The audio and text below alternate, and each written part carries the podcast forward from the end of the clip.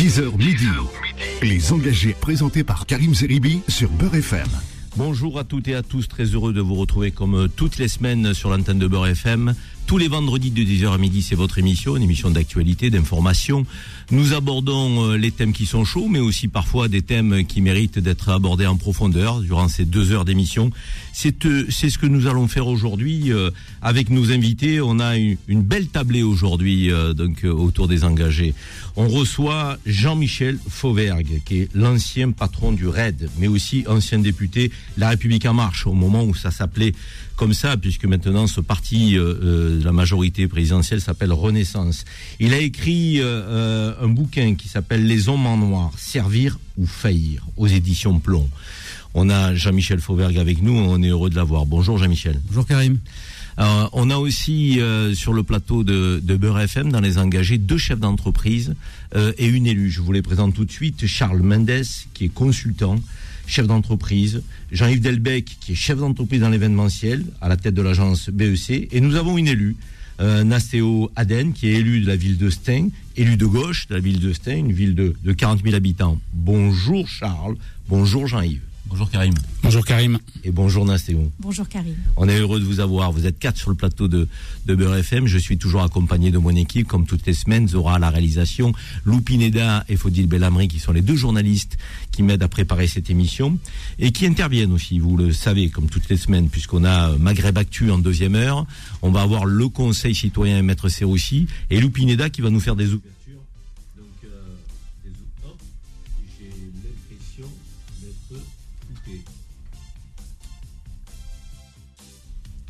Alors, c'est revenu, pardon. Donc, euh, on va aborder le sujet des services publics. En même temps, nous parlerons du livre de Jean-Michel Fauvergue, que- qui est l'ancien patron du RAID, ancien député, qui a écrit Les hommes en noir, servir ou faillir. J'ai souhaité que nous puissions évoquer le livre de Jean-Michel Fauvergue, mais aussi la question et l'enjeu des services publics dans notre pays, qui sont en crise, qui sont en crise et euh, qui vont pas bien. Et on le ressent tous les jours en tant que citoyenne et citoyen. Euh, la santé, l'éducation, la justice et la police évidemment. Euh, Jean-Michel Fauvergue, d'abord, avant qu'on rentre un peu dans le dur de ce sujet, est-ce qu'on peut aborder votre carrière? Vous êtes un grand flic, c'est comme ça qu'on vous considère. Vous avez terminé votre carrière à la tête du RAID. Quel a été votre parcours au, sein de ce service public de la sécurité? Euh, oui Karim. euh, bon, on va faire vite parce que sinon euh, ça, prendrait des heures.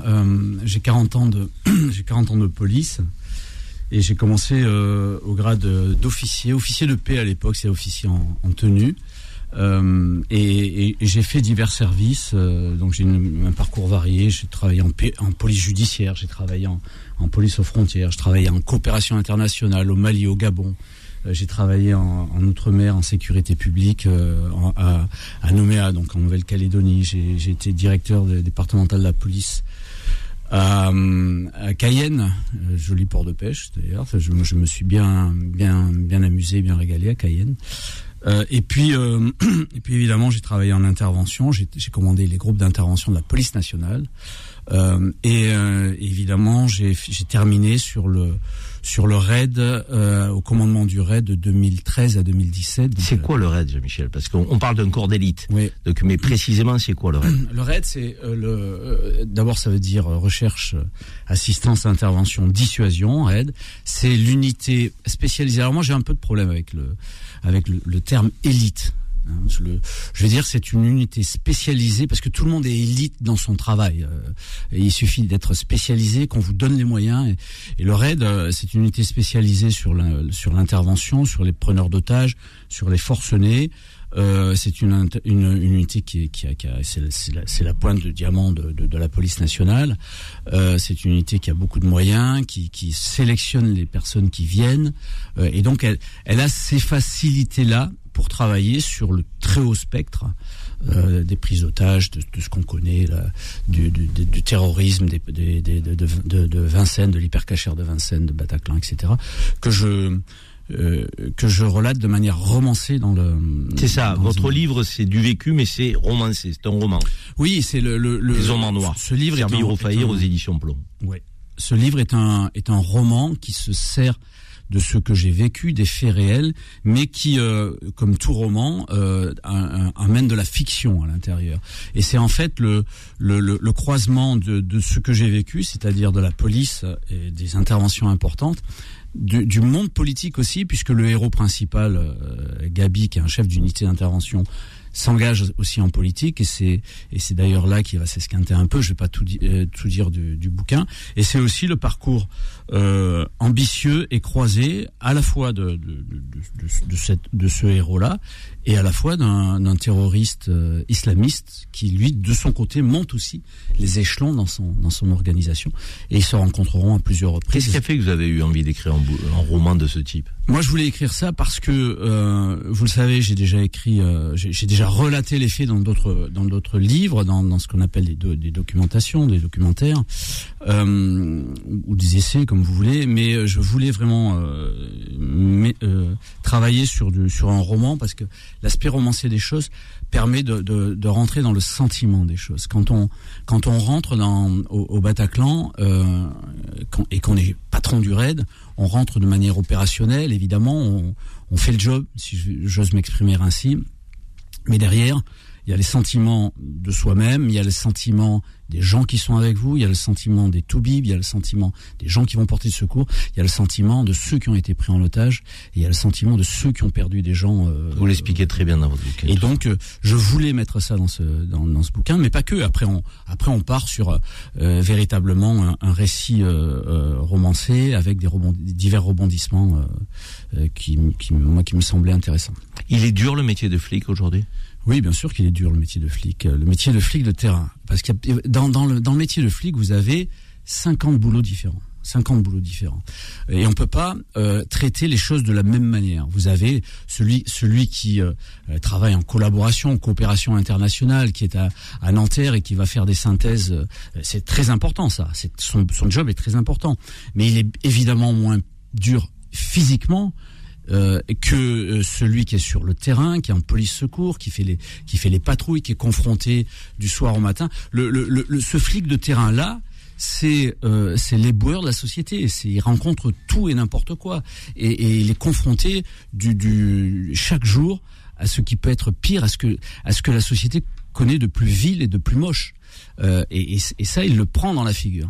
Mais ce, ce, ce gars-là, j'insiste là-dessus, euh, ce gars-là, euh, c'est pas le même job que euh, quelqu'un qui est en coopération, quelqu'un qui est en euh, qui fait du renseignement. Il y a, il y a 10 000, enfin peut-être pas 10 000, mais il y a, il y a 40 facettes, facettes et qui peuvent être traités différemment. Et là, là, je relais un peu l'actualité parce que je, je, pense que vous allez aborder les retraites après. Mais évidemment, comment on passe de, d'une de, d'une carrière dans la police nationale en ayant occupé des postes divers et variés, mais de très haut niveau comme le vôtre, à député euh, et un engagement politique. Mm. Qu'est-ce qui fait que vous voulez franchir le pas et, que vous vous dites bon, je suis haut fonctionnaire, j'apporte à mon pays, euh, je dirige un corps, même si vous, n'aimez pas l'expression, qui est considéré comme étant un corps d'élite. Vous êtes allé sur des, des, terrains de, de, de, conflits, de difficultés, de drames. De, que, et tout d'un coup, vous basculez, vous vous présentez aux élections, vous mettez votre tête sur une affiche, votre nom, et, et, vous engagez dans un courant entre guillemets partisan.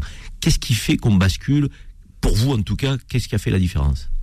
Bon, D'abord, en 40 ans de police, j'ai pas, j'ai pas toujours été haut fonctionnaire et le et l'avantage et, le charme de la fonction publique d'une manière générale, de la police en particulier, c'est de pouvoir partir d'un niveau le, au plus bas et, et, par son travail, et par ses concours, par son travail, par sa manière de, de, de faire, d'arriver au niveau le plus haut. Il y a ce qu'on appelle la méritocratie républicaine. Exactement. Elle existe dans la police. Elle existe dans la police euh, et elle existe et elle existe dans d'autres administrations aussi.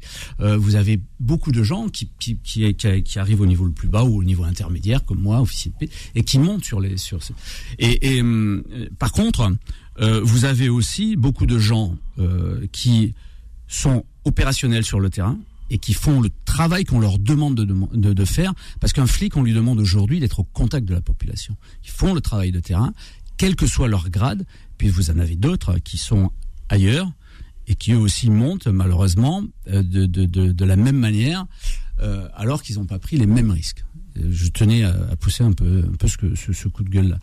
Euh, après, comment on passe, comment on passe de la politique? Moi, ça a été très, bizarre. Moi, c'est le, relationnel avec un homme Emmanuel Macron. Euh, on a un relationnel commun et je l'ai connu en 2000, 2016. Et moi, je me suis engagé pour. Un, vous avez dit tout à l'heure, euh, Karim, que j'étais en marche. Je savais même pas ce que c'était moi en marche. Je savais même pas ce que c'était. Euh, et, et, et j'ai et j'ai cliqué sur En Marche et je suis devenu euh, député d'En Marche quand j'ai été élu et qu'à un certain moment. Euh, on m'a dit, mon chef de groupe m'a dit, écoute, tu n'as pas cliqué sur le machin, mets-toi en marche. Pourquoi? Parce que ce, que vous devez savoir, c'est que dans le financement politique, chaque député, chaque élu, chaque sénateur euh, rapporte à son groupe politique aux environs de 35 000 euros c'est le financement public. Et donc vous devez cliquer sur le machin pour pour rapporter. Voilà.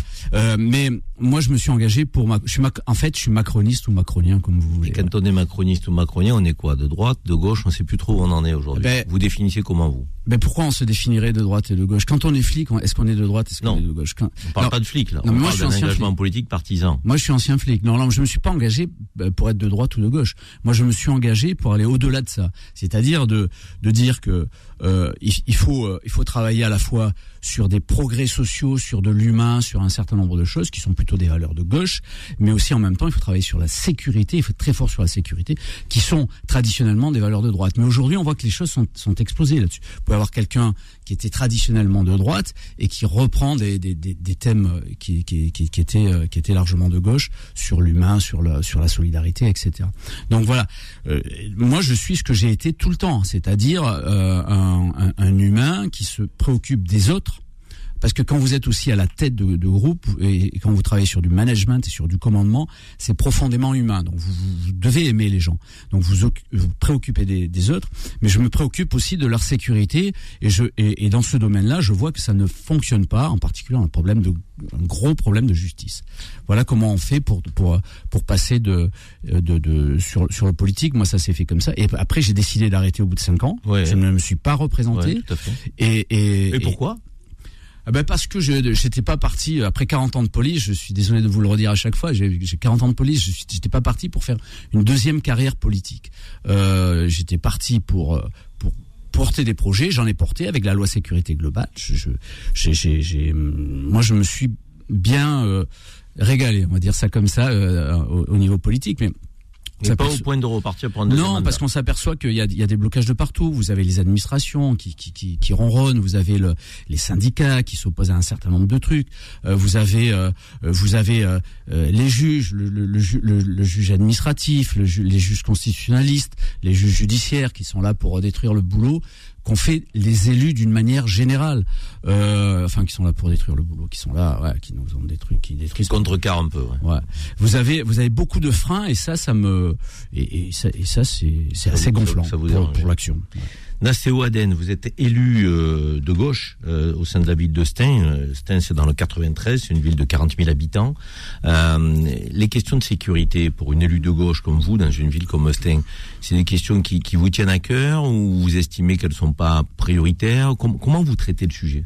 Alors, déjà, j'aimerais rebondir sur un sujet. Le fait de définir la sécurité comme un sujet de droite est faux la sécurité, c'est un sujet du quotidien, c'est un sujet des habitants, c'est le sujet de la tranquillité. Par contre, ce qui est important, c'est qu'à gauche, on met le volet humain, et donc c'est une police sociale qu'il faut. C'est une police qui protège, une police qui accompagne, une police aux proximités de ses habitants. Pas une police qui condamne, pas une police qui tue, pas une police qui stigmatise. Donc forcément, sur ce volet-là, nous, on va travailler déjà sur le fait d'avoir une autonomie aujourd'hui, d'avoir un commissariat dédié à la ville, parce qu'aujourd'hui, le commissariat de Stein, c'est le commissariat de Stein-Pierrefitte. Donc c'est un commissariat qui est pour deux villes. Donc forcément, on se retrouve encore en pénurie finalement de, de, de, de, policiers, d'effectifs. et donc accompagner le quotidien, ne serait-ce que accompagner les violences faites aux femmes sur nos territoires, bah forcément, lorsqu'aujourd'hui on manque de moyens, accompagner, intégrer, avoir les formations auprès de la police nécessaires auprès de ces femmes-là devient déjà une pénurie, en fait, devient une difficulté supplémentaire, une double peine supplémentaire sur nos territoires. Mais je vous dites je vous parle pas de une police qui protège, pas une police qui tue, pas une police qui, euh, qui stigmatise. Stigmatise. Mais est-ce à dire que vous considérez, parce qu'il y a quand même euh, une considération que l'on a quand on regarde ce corps qui est composé de 150 000 euh, femmes et hommes. Donc c'est quoi aujourd'hui la police nationale? C'est une police qui, qui tue et qui stigmatise ou c'est une police qui protège? Aujourd'hui c'est une police qui protège, mais malheureusement quelques faits qui ne sont plus aujourd'hui des, des épiphénomènes. Ça s'appelle des bavures. Des, exactement, sauf que lorsqu'elles sont finalement... Euh, euh, accentuées sur nos territoires. Vous trouvez qu'elles sont accentuées sur le Elles territoire? sont accentuées sur nos C'est-à-dire territoires. aujourd'hui, vous pensez qu'il y a une, une, une accentuation de, de la, de la police qui tue Alors, il, il n'y a pas une accentuation de la police qui tue, mais il y a aujourd'hui des faits répétés sur nos territoires. Et malheureusement, les faits répétés rajoutent un sentiment de fracture. Et aujourd'hui, c'est cette fracture qu'il faut travailler, rassembler la police, parce que cette police, on en a besoin. Cette police, on, on en a besoin sur nos territoires. C'est une police qu'on considère, c'est une police qu'on respecte, et c'est une police qui est nécessaire sur, sur le territoire. Et aujourd'hui, il faut recréer ce lien police-population, police-proximité, pour retravailler sur un véritable, finalement, une véritable tranquillité du quotidien. Euh, Jean-Yves Delbecq, vous êtes chef d'entreprise, avant qu'on parte en, pause, donc euh, la police nationale, quel regard vous portez dessus? Bah, moi, j'ai une position un petit peu particulière parce que je suis fils de flic. Chef d'entreprise aujourd'hui et fils de Je suis flic. fils fils de fils de, de flic qui est rentré euh, dans la police dans les années 70, euh, qui a fait la majorité de sa, sa carrière la nuit. Donc, euh, qui m'a toujours expliqué euh, bah, que la nuit c'est euh, c'est une police particulière. C'est pas ce qu'on vit le jour. Euh, donc euh, moi, euh, je, je me souviens avoir vu mon père rentrer tôt le matin, des fois blessé, etc. Mais pour rejoindre ce que disait Jean-Michel, bah, c'est un métier qui est compliqué, c'est un métier qui abîme. Parce qu'effectivement, bah, les policiers sont au quotidien, comme pour les pompiers, euh, les, les soignants, etc., au contact de la vie de la société, de toutes les problématiques, les décès, euh, les cadavres, les choses comme ça. Et, euh, et je trouve qu'aujourd'hui, effectivement, il y a un manque de considération et qu'on a tendance justement à trop faire remonter les bavures. Il faut en parler, euh, c'est légitime. Mais je pense qu'effectivement, euh, on peut pas, on peut pas entendre dire euh, des gens manifester en disant tout le monde veut la mort des flics. Ça, c'est pas possible parce que ce sont des gens qui s'engagent par vocation. Ils le font pas pour le salaire, pas pour le peu qu'ils soient payés. Euh, et je trouve qu'aujourd'hui, effectivement, y a, y a- ils ont besoin d'être soutenus parce que c'est eux les garants euh, bah, du bon fonctionnement de notre société. Ils protègent les faibles, euh, ils, ils protègent le, le- le système. Et, et pour ça, je pense qu'effectivement, euh, il manque de, il manque de considération. On va en parler. euh, Je vous invite à prendre une première euh, pause et puis on reviendra sur les services publics en général. Et puis, lorsqu'on parle de la police, on va évoquer aussi la police de proximité, qui est une police euh, qui avait été mise en œuvre donc il y a quelques années, mais mise à mal aussi donc par ceux qui sont arrivés derrière, donc aux responsabilités politiques. Donc, on va parler de tout ça après la pause. Les services publics, la police de proximité. Restez branchés sur l'antenne de Beurre FM dans l'émission Les Engagés. À tout de suite, les amis. Les engagés, les engagés reviennent dans un instant. 10h midi. Les engagés présentés par Karim Zeribi sur Beurre FM. Nous sommes de retour dans les engagés jusqu'à midi, les amis. Euh, donc, euh, vous êtes toujours sur l'antenne de Beurre FM.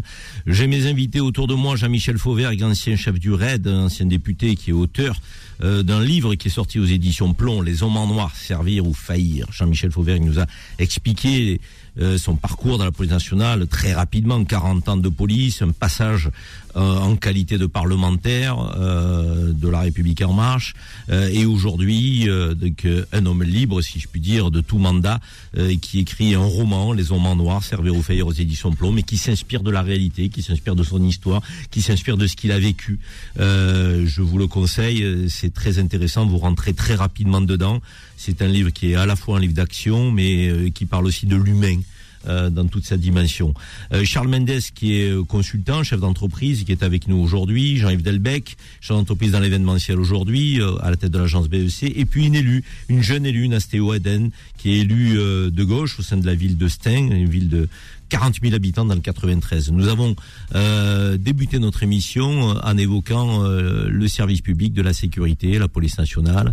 Euh, je voudrais que nous élargissions un peu ce sujet. Euh, Charles Mendes, je vous ai pas donné la parole. Vous êtes chef d'entreprise, consultant aussi sur des questions euh, de tranquillité publique, de prévention, de sécurité. Les services publics aujourd'hui ne vont pas bien dans notre pays. Ça n'est pas un secret, ça n'est pas un scoop.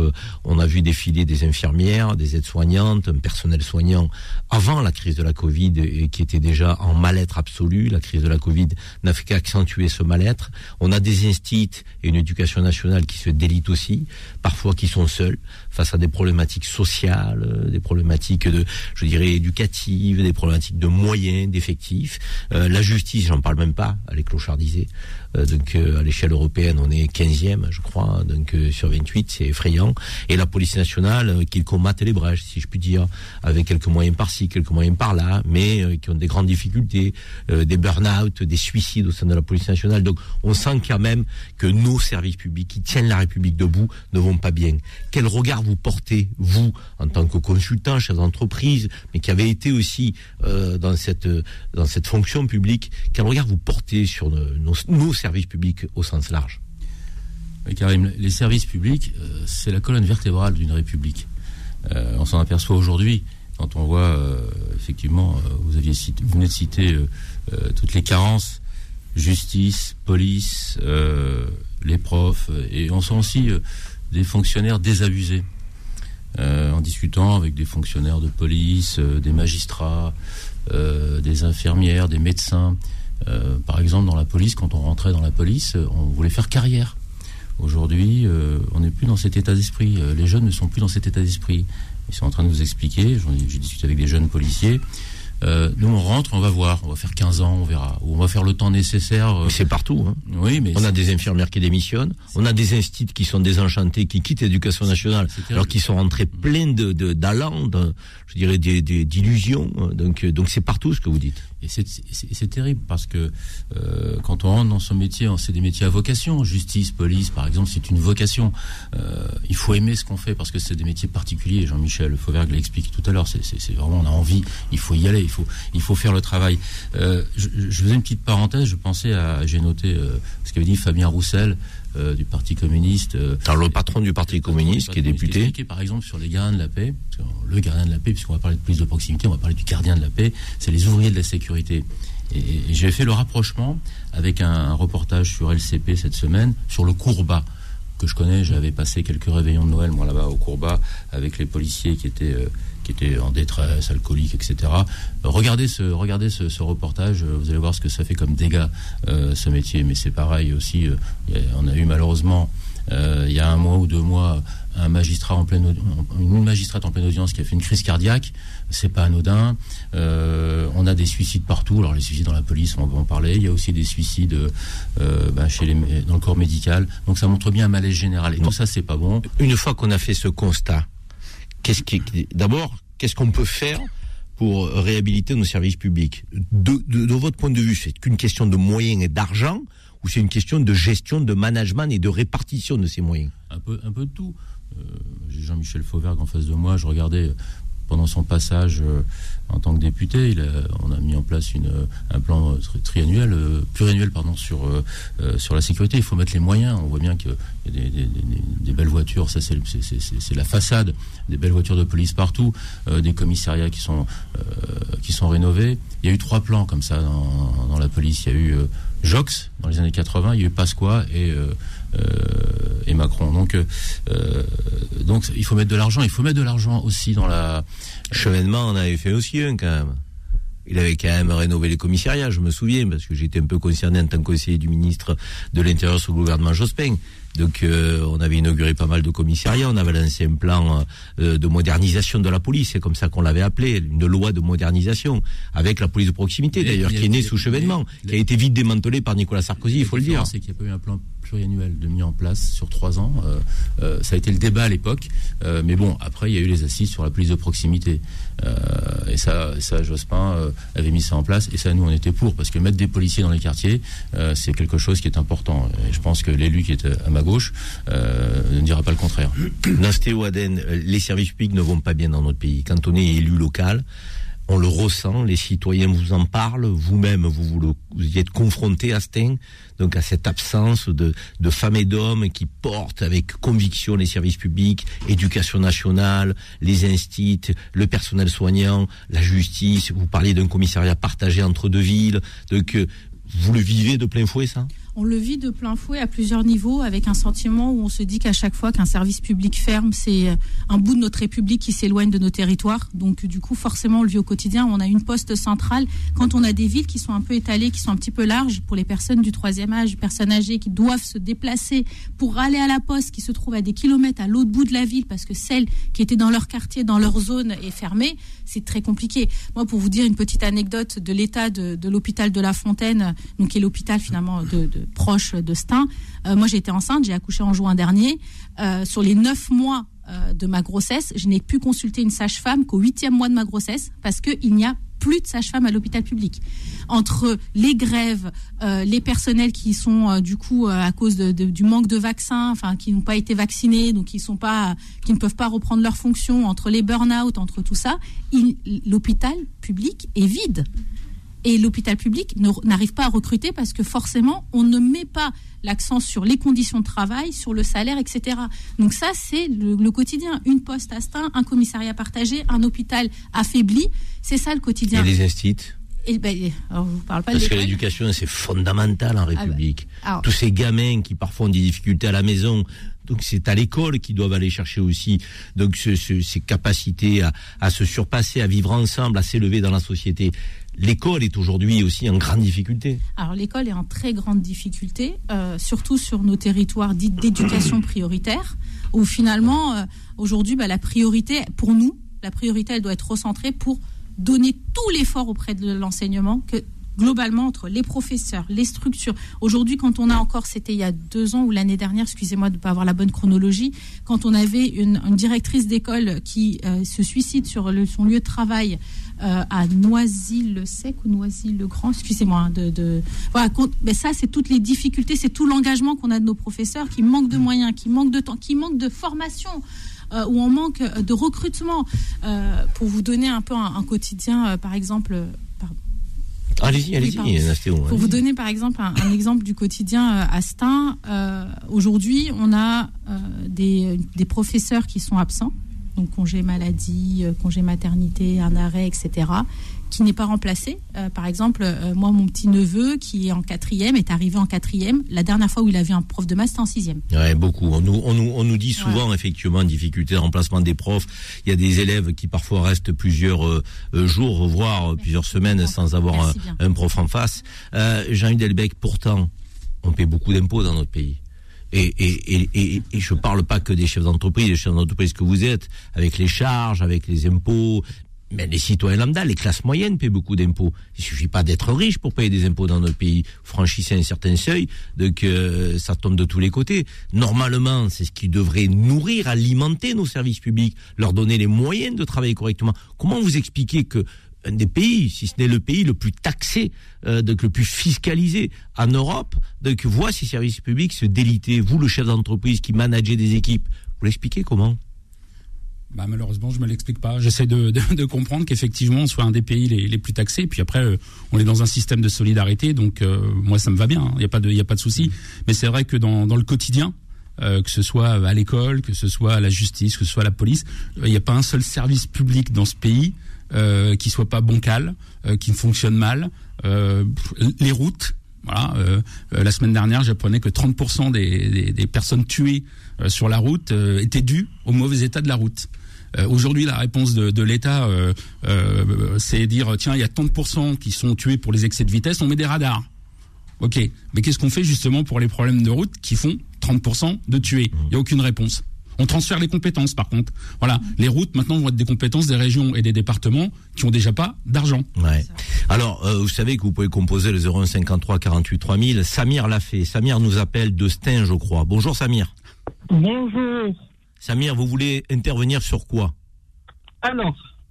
Rapidement, Samir, parce qu'on a quatre invités en plateau, donc accélérez un peu la cadence et le rythme. Merci beaucoup. Très bien, très bien. Je vais essayer d'être clair, conçu sur le sur euh, sur ce que je vais dire. Je profite de l'occasion d'avoir une élue de, de la ville de Stein pour euh, pour vous faire une petite euh, un petit résumé, une petite photo de, de la situation dans cette ville par rapport à la police. Donc, euh, votre, notre élu vient de dire qu'on a euh, un commissariat qui est partagé entre deux villes. Oui, c'était La ville de Pierrefitte et voilà, la ville de Pierrefitte et la ville de Stan. Sachant que notre cher maire euh, Asdin Taibi euh, a une politique anti-flic qui a fait que la police nationale est en opposition et en, en comment comment vous dire euh, il y a des, des, provocations si vous voulez en faisant une fresque je ne sais pas si vous vous rappelez de l'affaire Floyd donc, oui, euh, oui, bien sûr, c'est notre, oui, notre américain. Notre, oui. notre cher maire a, a fait faire une, une, une, fresque de 4 sur 4 avec euh, en titre violence policière, ce qui a fait, ce qui a mis la police nationale en, en colère, euh, d'où une manifestation, une grève et tout ça. Du coup, les interventions de la, du commissariat de Stein se font à 80% sur la ville de Pierrefitte et 20% sur la ville de Stein. Euh, voilà, notre cher maire toujours euh, s'invente des combats et, et des ennemis et des adversaires pour détourner la, la, la, la, la population et, et, et l'intention de la population sur les vrais problèmes de la ville. Hmm. Donc euh, euh, voilà, il a, là la semaine dernière, il y avait une audience euh, au tribunal administratif parce que notre cher maire porte plainte contre l'État et la police c'est l'État. Imaginez que quelqu'un porte plainte contre vous et il vient derrière vous demander de faire le boulot pour lui. Samir, Donc, merci de euh, ce témoignage euh, qui est non, très clair, juste- mais qui concerne Sting. juste- Donc vous comprendrez que notre radio qui est nationale donc, doit élargir le sujet. Euh, C'est important euh, de, que vous pointez la mairie de Stein et son maire. Donc s'il nous écoute, on, on lui propose de nous appeler pour vous répondre parce que c'est important qu'il y ait des droits de réponse dans les médias quand on parle des uns ou des autres. En tout cas, nous, nous l'inviterons, le maire de Stein, pour venir s'exprimer euh, sur notre plateau, sur euh, sa ville, sur sa conception de la sécurité, euh, parce que toutes les voix sont évidemment les bienvenues et, respectées. Quand Samir nous dit la police de Stein intervient à 80%, donc j'ai un peu de mal à le croire parce que la police, pour moi, elle intervient quand on l'appelle. Exactement. La, la poli- la police nationale, en tout cas, elle intervient su- sur, sur appel et, elle va d'intervention en intervention dans les endroits où on l'appelle. Et c'est d'ailleurs la problématique parce que c'est- on est, on est sur une police d'intervention, on n'est pas effectivement sur une police de proximité. Mais la police de proximité, je suis désolé de, de, de vous le dire, euh, aujourd'hui, euh, quand on la, la, la discussion qu'on a, on se, on se focalise sur ce qui se passait auparavant, mais les choses ont changé et aujourd'hui, euh, tout le monde doit participer de sa sécurité, en tout cas, en particulier les communes, avec leur police municipale, leur police de voisinage, la sécurité, privée, etc. Il y a un continuum de sécurité dans ce domaine-là. On doit aussi arrêter de dire c'est la faute de l'État, c'est la faute de l'État, parce que d'une manière générale, on a des collectivités locales dont on a des collectivités locales dont, dont les dotations globales ont augmenté et n'ont pas diminué. Et tous ces strates de la de la de notre administration euh, qui sont importantes. Vous avez le, le pays, euh, la France est le pays où il y a le plus de communes. Euh, vous avez 36 000 communes en France. C'est à peu près ce qu'il y a dans le reste de l'Europe. Euh, vous avez de, de- vous avez aussi la région, vous avez les départements. Là, on sent Euh, le parlementaire et- et- qui reprend la non, parole. Non, non, mais parce que Non, mais il y a sais, énormément de fric qui leur sont donnés bien sûr, pour des missions bien sûr, particulières bien sûr. et elles doivent assurer leur mission plutôt que de dire c'est de la faute de l'État, c'est la faute de l'État, c'est la faute de l'État. Avançons ensemble, travaillons ensemble, c'est le message que, que vous faisiez passer lorsque vous étiez parlementaire sur les questions de sécurité, avec ce continuum de la sécurité et cette approche de la sécurité globale. On a Naïma que nous prendrons après la pause, je vous invite à faire une deuxième pause. On va revenir, Naïma va nous parler de santé, elle nous appellera du département de l'Essonne. Donc et on donnera la parole aussi à Nastéo Aden, puisque la ville de Stein a été évoquée par Samir, que l'on remercie, qui nous a appelé de Stein, un citoyen de Stein. Faites comme Samir, 01 53 48 3000, à tout de suite les amis.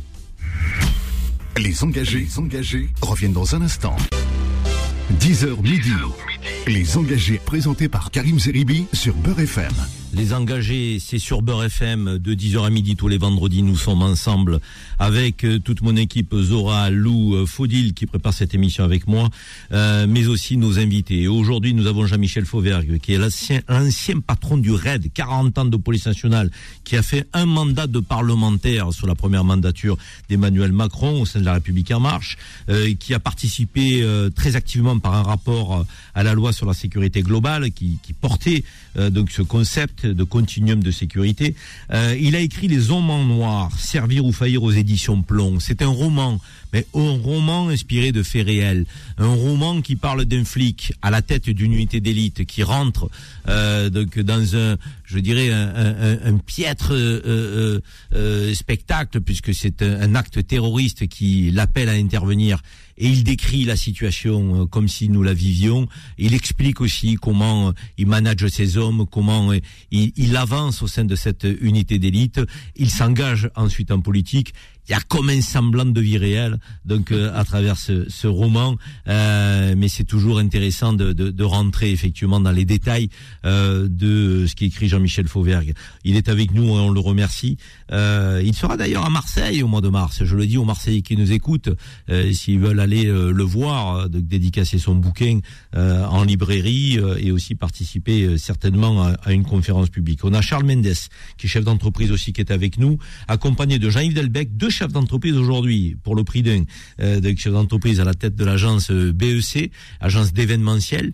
Euh, c'est important d'avoir des chefs d'entreprise. Moi, je le dis, et on en manque sur les plateaux télé, parce que les chefs d'entreprise, ben, ça prend des risques, euh, ça crée des emplois, ça crée des richesses, du lien social aussi. Chef d'entreprise, c'est pas les grands patrons de CAC 40 euh, de, qui se remplissent les poches de dividendes et d'actions. C'est ceux aussi qui font fonctionner la société française et euh, on va dire que 95% des entreprises dans notre pays sont des entreprises de moins de 100 salariés. Donc euh, ça veut dire que ce sont des entreprises à taille humaine. Et euh, aujourd'hui sur le plateau, nous avons deux, nous sommes très contents. Merci à vous d'être présents. Nastéo Aden est avec nous. C'est une élue de gauche de la ville de Stein. Stein, c'est une ville dans le 93 qui a des problématiques sociales comme toutes les villes du 93, mais qui fait tout aussi pour combler les inégalités et travailler aussi sur l'égalité républicaine. 40 000 habitants. Euh, on va prendre Naïma euh, qui veut nous parler de santé dans le 91. Mais avant, Nasséo, vous vouliez réagir au propos de Samir très rapidement, qui nous appelait de Stein et qui nous disait que la police intervenait euh, pas toujours euh, parce que le maire, euh, Azin Taibi, était un peu en, opposition avec la police. Vous voulez réagir vite, mais très vite parce que Azin Taibi, on va l'inviter sur le plateau de, de, de Je voulais juste déjà remercier Samir et réagir sur le simple fait qu'il faut avoir confiance en notre police et que je ne pense pas qu'ils prennent ce type de parti pris. Moi, j'ai leur confiance. On fait partie d'un groupe d'élus où on va justement travailler sur des actions de proximité, ne serait-ce qu'envoyer des jeunes de troisième en découverte, au stage de découverte dans le commissariat, de, travailler sur une réelle proximité. Les statistiques qui sont énoncées, moi je ne les connais pas. Par contre, je suis convaincue d'une seule chose, c'est qu'il ne faut pas polariser sur une personne la décision de tout un, toute une équipe et tout un commissariat qui nous protège. Et donc, euh, je préfère euh, euh, renouveler ma confiance dans ce commissariat et dans ses effectifs et trouver au contraire le moyen de travailler avec eux, le moyen de combler euh, finalement le, la fracture qui est en train de se créer, quelle que soit son origine. Si aujourd'hui Samir la voit de ce côté-là, eh bien, et il y a plein de choses, d'autres choses aussi qui interviennent et sur lesquelles on va travailler. Et euh, donc à Samir, j'ai invité à, à, la discussion aussi au groupe d'élus qui ont d'autres d'autres idées, d'autres pensées auprès de la police. Merci Nastéo et merci effectivement encore à Samir d'avoir composé le 01 53 48 3000. C'est votre émission Les Engagés sur Uber FM, donc n'hésitez pas à nous appeler. On a Naïma. Naïma, bonjour. Oui, bonjour. Naïma, vous nous appelez du 91. De quelle ville précisément De Juvisy. Ok, parfait. Vous faites quoi dans la vie alors, je suis infirmière dans un hôpital, un grand hôpital euh, parisien sur Paris. Donc, euh, voilà, et j'aimerais réagir au niveau, euh, au sujet de la santé. La parole est à vous. Merci, c'est gentil à vous.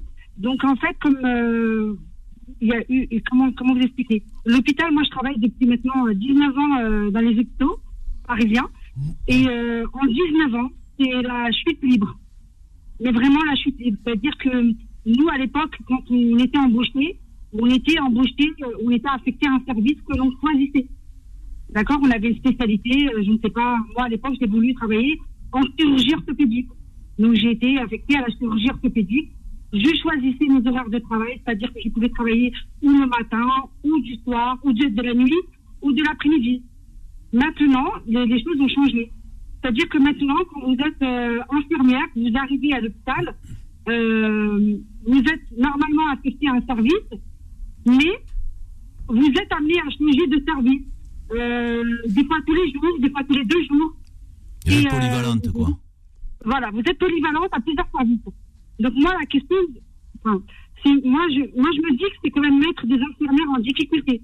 C'est-à-dire qu'une infirmière spécialiste en, je vais dire n'importe quoi, en cancérologie, euh, vous la mettez demain en gériatrie, elle n'a pas la même expertise, elle a même, elle a pas la, comment dire, l'expérience, elle ne connaît pas le bien service. Sûr, bien sûr. Et vous la jetez dans un service comme ça, vous la jetez, vraiment, c'est le terme. Hein. Naïma, oui, je vous écoute. Cette réforme des retraites, en plus, qui vient se cumuler aux problématiques de nos services publics, vous la vivez comment?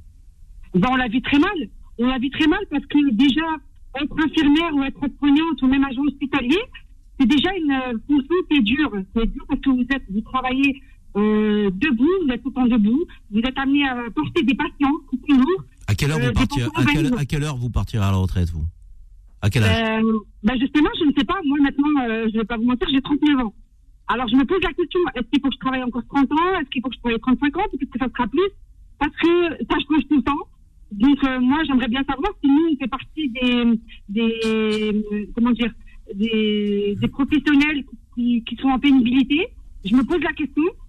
Donc, euh, sans compter que notre, notre profession est dure physiquement comme psychologiquement, parce que Vous avez des collègues qui démissionnent Vous avez des collègues qui démissionnent, oui. Naïma Bien sûr. Ben justement, j'allais en venir parce que euh, nous, quand on rentrait à l'hôpital avant, euh, c'était pour faire une carrière dans l'hôpital. Euh, on évoluait, il y a des aides-soignantes qui ont commencé, enfin, il y a des gens qui ont commencé aides-soignantes, qui ont monté infirmière, cadre de santé, cadre pub. Maintenant, je ne vais pas vous mentir que maintenant, euh, moi, j'ai vu, je travaille avec des jeunes infirmières de, 18 de 20 ans, 20, 21 ans, et ben, il y a des infirmières qu'au bout de un an et demi, deux ans, elles sont parties. Et elles sont pas parties pour changer de vie. Elles ont quitté carrément la profession. Merci Naïma de ce témoignage qui est très fort. Merci d'avoir composé le 0153 48 3000. Restez fidèles à l'antenne de, de Beurre FM. Courage à vous Naïma, hein, donc dans Merci votre métier. Donc euh, on vous soutient, on vous soutient, on soutient le personnel soignant. Merci, à bientôt. Euh, Jean-Michel Fauvergue, euh, ces services publics, ils, ils vont mal cette réforme des retraites. Est-ce qu'elle est opportune, très franchement? Ça dépend de- sur, sur quel plan. On parlait du métier de flic qui était difficile, Oui. vous en conveniez. Là, on, parle d'infirmière, métier difficile. Vous allez demander à des gens de travailler deux Mm. ans de plus, ils sont au bout du rouleau, ils en peuvent plus. Donc, euh, comment on va maintenir cette motivation, cette attractivité, Jean-Michel? Il faut analyser c'est la, la- la- la réforme des retraites, celle-là ou les autres d'ailleurs, parce qu'à un certain moment, il faudra, euh, il- faudra arriver à les financer, nos retraites. hein. Euh, On a un vrai gros problème, c'est qu'avant, il y avait quatre actifs pour financer les retraites d'i- d'inactifs. Inactifs, c'est le sens économique du terme. hein. Ça ne veut pas dire que les retraités sont pas actifs. Euh, maintenant, on est à 1,7 et dans 10 ans, on est à 1,2. Donc à un certain moment, on, peut prendre le problème comme on veut, il va falloir financer, trouver un système de financement. Et, euh, ça, c'est la première euh, problématique. La deuxième problématique, moi, moi, j'y vois dans cette dans cette opposition et dans ce, retour-là une problématique du collectif et de l'individuel. Au- Aujourd'hui, quand vous quand vous gueulez contre les retraites parce que vous faites deux ans de plus, vous avez raison. Deux ans de plus, c'est énorme. Vous le faites à titre individuel. Par contre, vous vous projetez pas dans ce système qui est un système collectif et qui a besoin d'être financé. Ça, c'est la première, sûr, euh, la première chose. Et, et la, et la, et la deuxième chose qui me, moi, qui me semble importante, et elle l'a dit, c'est euh, le fait que euh, on raisonne de euh, comme avant. C'est-à-dire, moi, je suis rentré spécialiste, etc. Euh, en réalité, euh, je, je pense que Il faut euh, faire preuve de plus de souplesse. oui, il faut être plus généraliste dans nos. Dans, Jean-Michel Fauvergue, vous nous avez écrit Les hommes en noir, servir aux faillir aux éditions Plomb. On vous conseille ce- ce- cet ouvrage, ce roman, ce bouquin, et allez le voir, Jean-Michel, lorsqu'il sillonne la France. Merci, Jean-Michel, d'être venu me voir. Karim. À bientôt. Merci Petite pause et on revient avec le Conseil citoyen, le retour des femmes et des enfants de Syrie. Donc, euh, petit éclairage juridique là-dessus. Les engagés, les engagés reviennent dans un instant. 10h midi. Les engagés présentés par Karim Zeribi sur Beurre FM. J'adore la pub de 53 55 parce qu'elle dure deux minutes euh, et je vous retrouve vite parce que vous me manquez quand il y a la pause, vous devez le comprendre. Euh, nous avons euh, notre rubrique le Conseil citoyen. Le Conseil citoyen. Alors le Conseil citoyen aujourd'hui, euh, je souhaitais que nous puissions avoir un éclairage juridique de la part de Maître Serroussi, Hervé Serroussi, qui est avocat au barreau de Marseille. Donc euh, vous avez dû voir passer dans l'actualité le retour de 15 femmes et de 32 enfants qui reviennent de Syrie, donc des femmes françaises, des enfants français, donc qui euh, étaient partis en, en Syrie, euh, donc pour rejoindre les, les, les groupes euh, Daesh et autres. et il y a un retour qui est fait. Alors il y a un débat dans la société française. Certains sont contre, certains sont pour. Euh, Est-ce que juridiquement euh, on pouvait faire autrement? C'est la question qu'on voulait poser au-delà de- du, du débat euh, passionnel, euh, parfois hystérique sur ces questions-là. Euh, on voulait poser la question à Maître Serroussi. Bonjour Maître, Bonjour Karim, bonjour à tous. vous allez bien? Ça va très bien et vous-même Bon, parfait. Je vous demande pas quel temps il fait du côté de Marseille, parce que sinon vous allez nous faire pleurer, comme toutes les semaines. Donc, euh, Voilà, ben, je préfère vous laisser en bonne humeur alors. Bon, voilà. Euh, sujet sensible que nous abordons aujourd'hui. Euh, donc, euh, on se pose la question euh, est-ce que le retour euh, des femmes euh, et des enfants, alors des enfants en moindre mesure, parce que les enfants sont des victimes totales, euh, mais les femmes qui ont fait le choix, euh, soit d'aller rejoindre les, groupes de combat, euh, soit de suivre un mari qui a versé dans le fanatisme. donc, est-ce que juridiquement, notre pays, la France, est obligé d'accueillir ces femmes et ces enfants? Alors Karim, euh, d'abord tout dépend de quel point de vue euh, on se positionne. Ça veut dire que aujourd'hui, si on met de côté totalement l'aspect politique, et vous l'avez dit clairement dans votre préambule, euh, il y a des gens qui sont pour, ils estiment que bah, ce sont des ressortissants français malgré tout, le droit au pardon, et puis euh, dire peut-être euh, une rééducation ici, et les réinstaller, les réinsérer dans la société française, d'autres qui militent totalement contre. Ça, c'est totalement, on va dire, de la politique. Si on se base uniquement sur l'aspect juridique, puisque moi je suis avocat, ma position n'est de parler que de l'aspect juridique. Vous vous apercevrez qu'il y a en réalité une dualité on a d'un côté la position de l'Europe et d'un autre côté la position de la France. Alors jusqu'à présent, la position de la France était de dire, moi, ce sont des ressortissants français, certes, mais pour autant, ils sont sur un territoire étranger et moi, France, je n'ai pas vocation à ordonner l'exécution d'une décision de justice dans un territoire qui n'est pas sous mon contrôle. Et donc la France fermait les yeux pendant de nombreuses années en estimant que le rapatriement de ses ressortissants n'était pas une priorité puisque la France n'avait pas vocation à intervenir sur un territoire étranger. D'un autre côté, des familles sont saisies à plusieurs reprises euh, la CEDH, cette euh, institution qui a vocation à condamner la France parce que la France ne respecte pas les règles européennes. Et la CEDH, effectivement, a condamné à plusieurs reprises la France. A condamné pourquoi Parce qu'elle estime que la France, de par sa position de ne pas réintégrer ses ressortissants, en réalité, avait pris une décision qui euh, la mettait tout de même dans une situation qui était problématique, puisque ses enfants, et vous l'avez dit, bah, la plupart, dans la réalité, ont suivi totalement leurs parents et n'avaient pas le choix. D'autres, il faut aussi le rappeler, n'ont suivi personne, puisqu'ils sont nés dans les camps, et il fallait bien, ce sont des enfants français, il fallait bien statuer sur leur retour. Et donc la France a été condamnée pour une problématique de dignité, puisqu'il n'y a pas de dignité dans ces camps, c'est pertinemment euh, que beaucoup de personnes sont torturées, euh, et surtout pour l'atteinte à ce droit fondamental que le droit de la famille, le droit à ce que tout citoyen français ait la possibilité d'évoluer dans une famille euh, protégée, euh, aussi bien au niveau familial que matériel. Donc on a cette dualité avec d'un côté cette position de la France qui auparavant était plus ou moins au cas par cas, on appréciait chaque dossier les uns après les autres, donc c'était vraiment au compte-goutte, et aujourd'hui vous avez bien vu qu'il y a une position qui est un peu plus large, le ministre de la Justice Eric Dupond-Moretti s'est d'ailleurs largement entretenu il y a quelques jours à ce sujet-là, où on a une tendance à abandonner ce cas par cas et à rapatrier de façon plus générale. Alors sur le plan juridique, ça correspond plus finalement à la position euh, de l'Europe, à savoir que chacun est responsable de ses ressortissants, que dans la réalité, le droit fondamental d'un individu, c'est de pouvoir pénétrer sur le territoire dans lequel il a sa nationalité, mais d'un autre côté, c'est vrai que vous l'avez bien vu, les procès des attentats de 2015, il y a quand même une communauté française qui est très fragilisée, qui est traumatisée, j'allais dire, par tout ce qui s'est passé. Et euh, Éric le dit à juste titre, il faut allier sécurité et humanité. Sécurité pour être certain, j'allais dire, que ces personnes qui sont allées là-bas, qui ont euh, participé pour certaines euh, à euh, des, choses totalement folles et inimaginables, eh ben, soient mises entre les mains des autorités judiciaires en France et soient condamnées.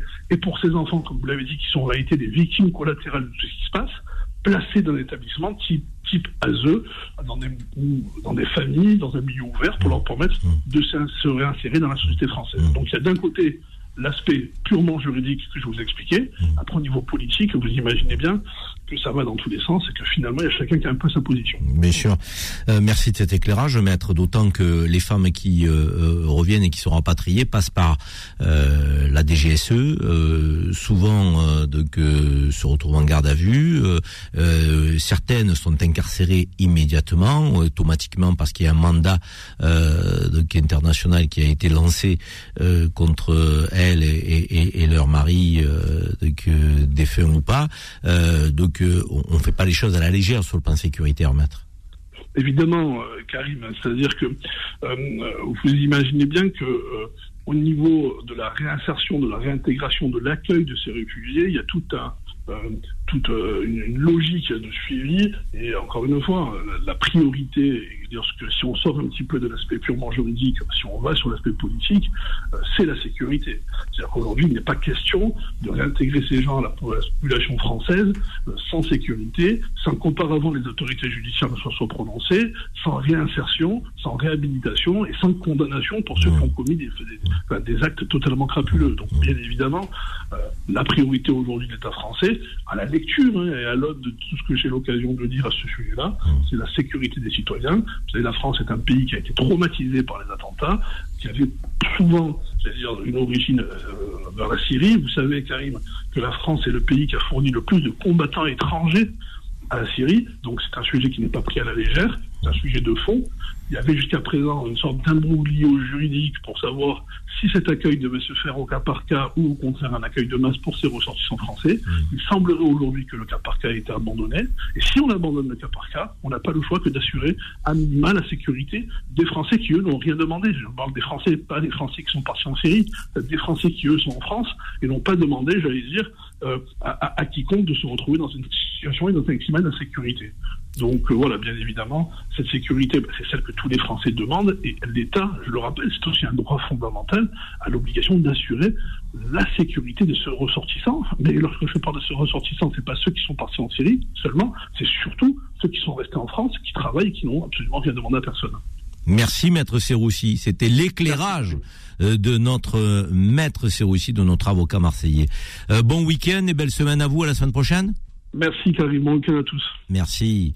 Petit tour de table rapide, rapide. Vous êtes pour ou contre le rapatriement des femmes et des enfants de Syrie, Jean Delbecq?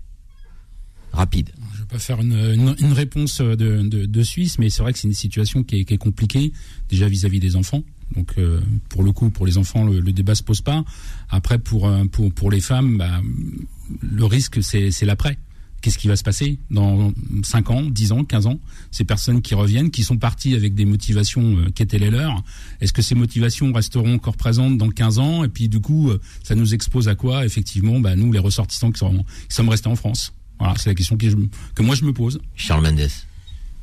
Moi, je vais reprendre effectivement les deux mots sécurité et humanité. Effectivement, pour les enfants, euh, il n'y a pas de. On peut comprendre que il faut s'occuper de ces enfants qui n'ont rien demandé. Sécurité. euh, moi, j'ai une vraie question. Euh, vous parliez Karim d'hystérie tout à l'heure, mais elle- elle-même était hystérique à l'époque et elle partait là-bas pour combattre.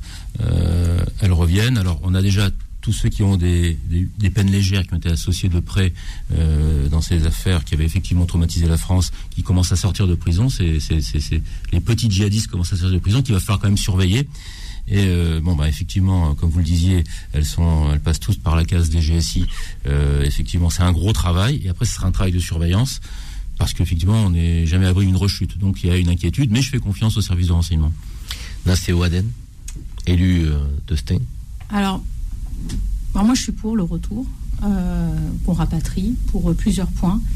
Euh, tout d'abord, il faut sortir de ce biais cognitif de parler d'accueil. Hein, c'est pas un hôtel 5 étoiles où ils vont être accueillis. Il y a un véritable parcours. À la Syrie, c'est suivi la situation de l'Ukraine, où on a aussi des personnes qui sont parties au front en Ukraine, des gens qui vont aussi revenir. On a cette. Mais c'est pas comparable. ça. alors, je, je- je veux venir. Non, mais c'est. a. rapidement le préciser. Non, mais Il y a un je- pays qui est envahi et il y en a un autre euh, donc Alors, ils sont allés rejoindre des groupes. du euh, prisme, vu de ma fenêtre, des Français qui partent sur un front. Ouais.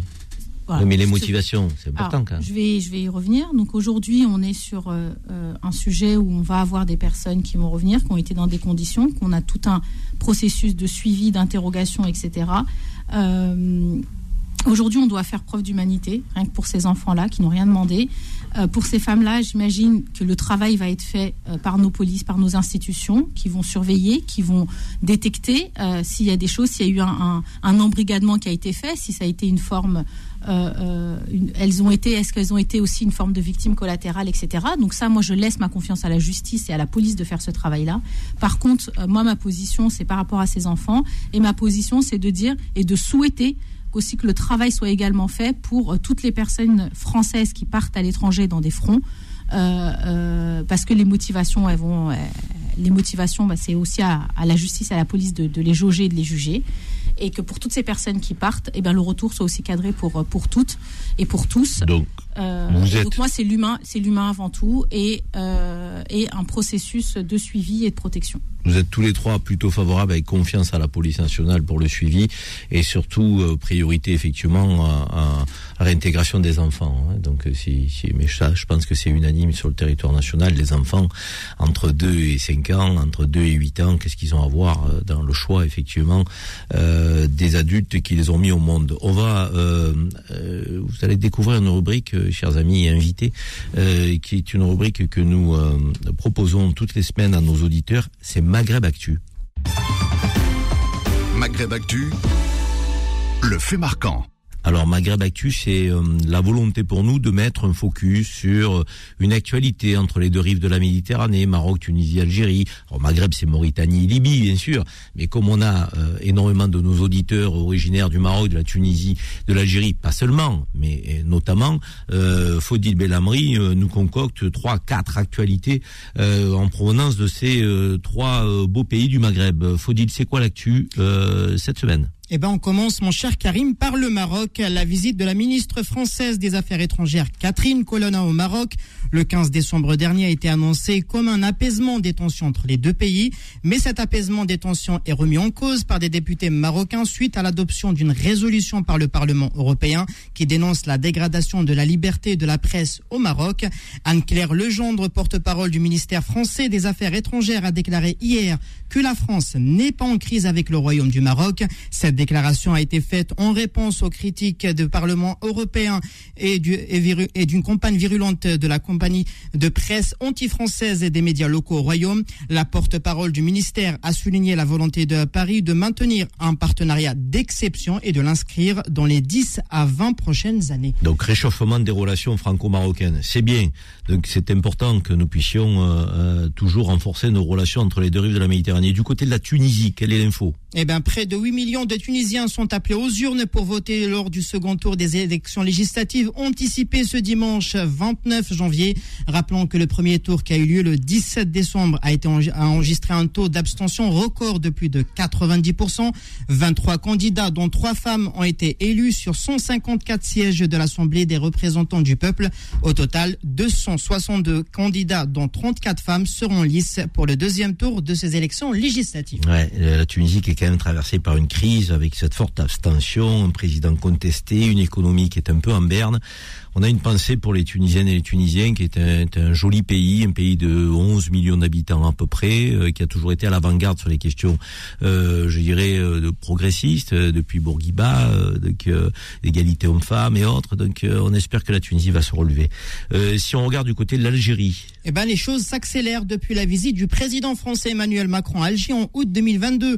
Les échanges entre les deux pays se multiplient en attendant la visite du président algérien Abdelmajid Tebboune en France en mai prochain.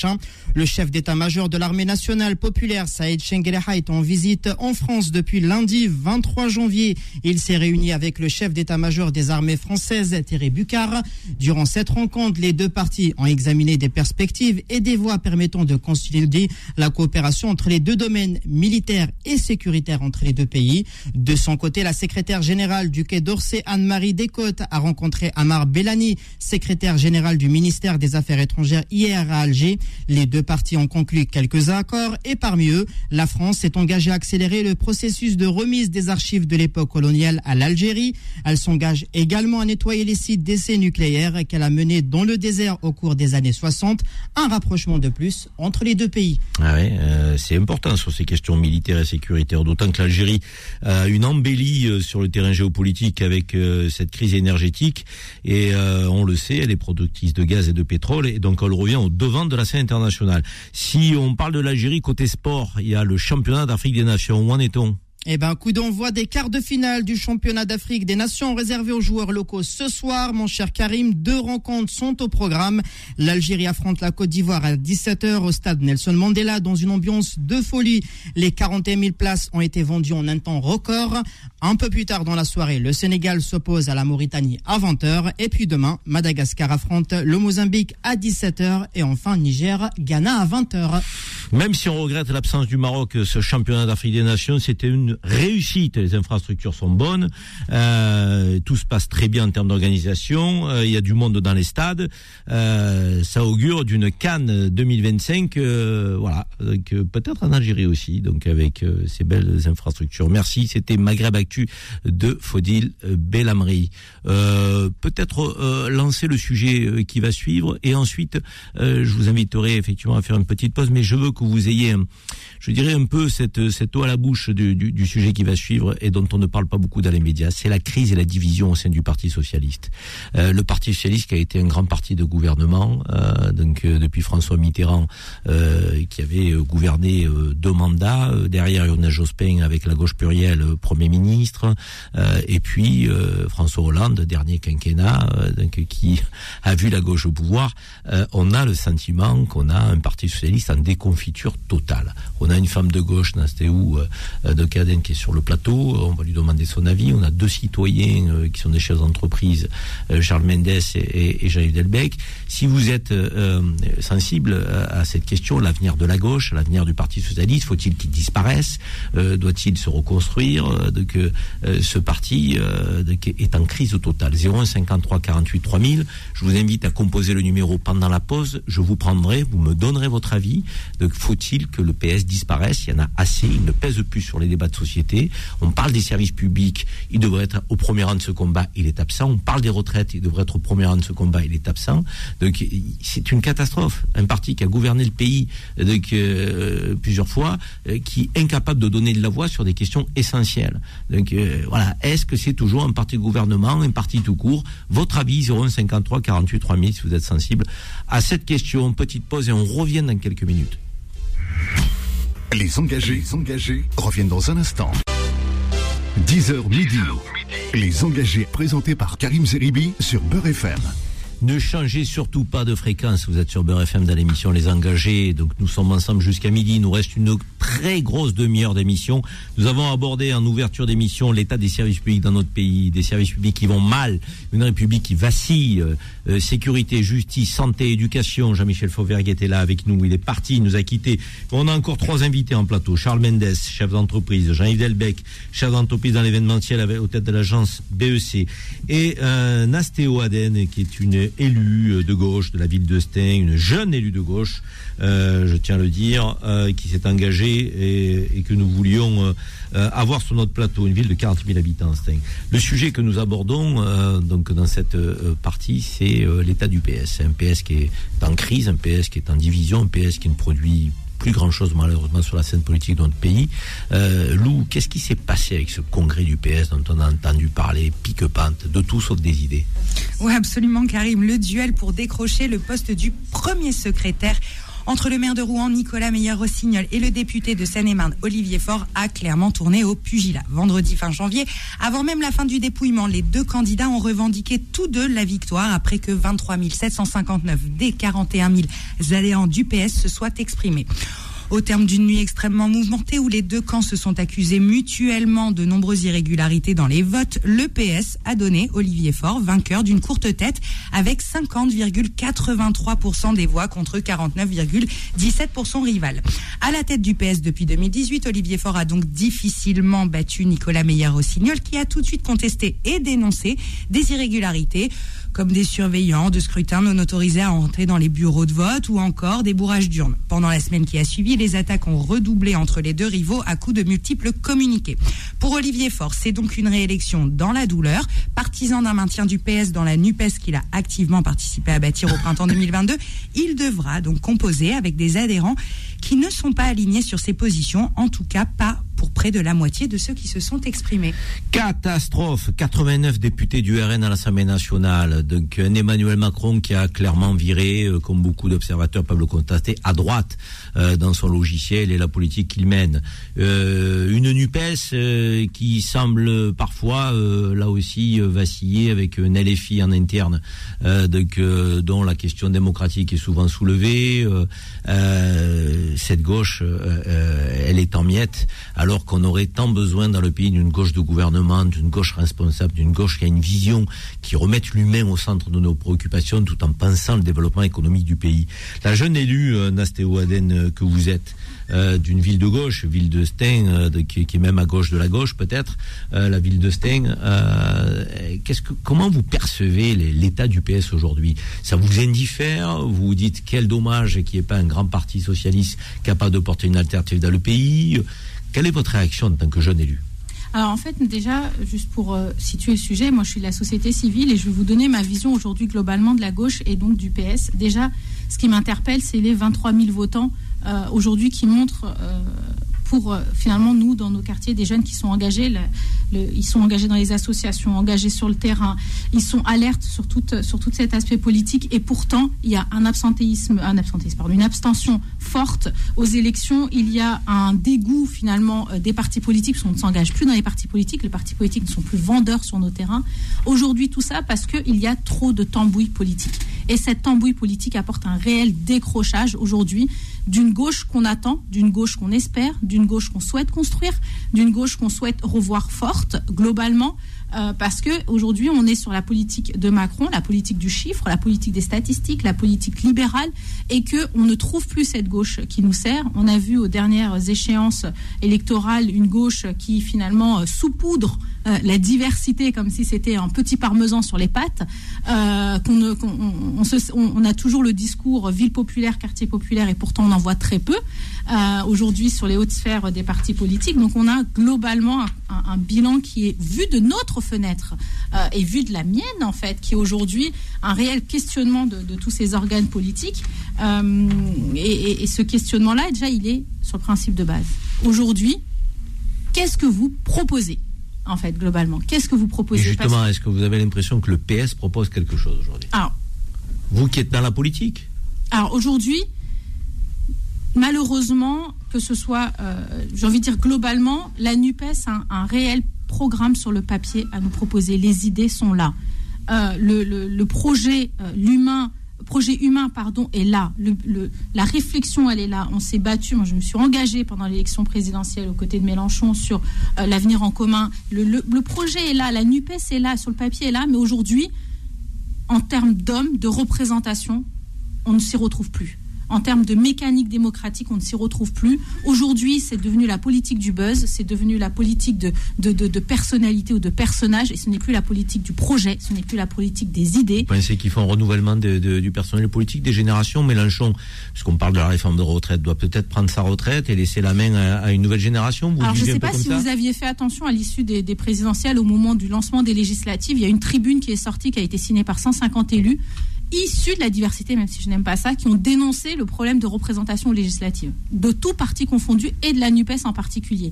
Donc ça aussi, ça doit porter à réflexion et ça, il faut le mettre sur la table en fait. C'est qu'aujourd'hui, si les partis se retrouvent euh, vidés de leurs militants, c'est aussi parce qu'on ne se retrouve plus dans les organes. Et si aujourd'hui, on a les idées, on a le projet, la NUPES a, montré sa force aux législatives face aux candidats de droite, avoir une gauche rassemblée, une gauche sur des idées, elle est nécessaire. Aujourd'hui, le PS dans la NUPES a aussi sa place parce que la NUPES s'est construite comme ça et euh, sociale en fait aussi euh, dans, les projets tout le monde s'est retrouvé mais malheureusement pour moi aujourd'hui il y a un réel décalage entre les fondamentaux, les idées, les enjeux de nos quotidiens.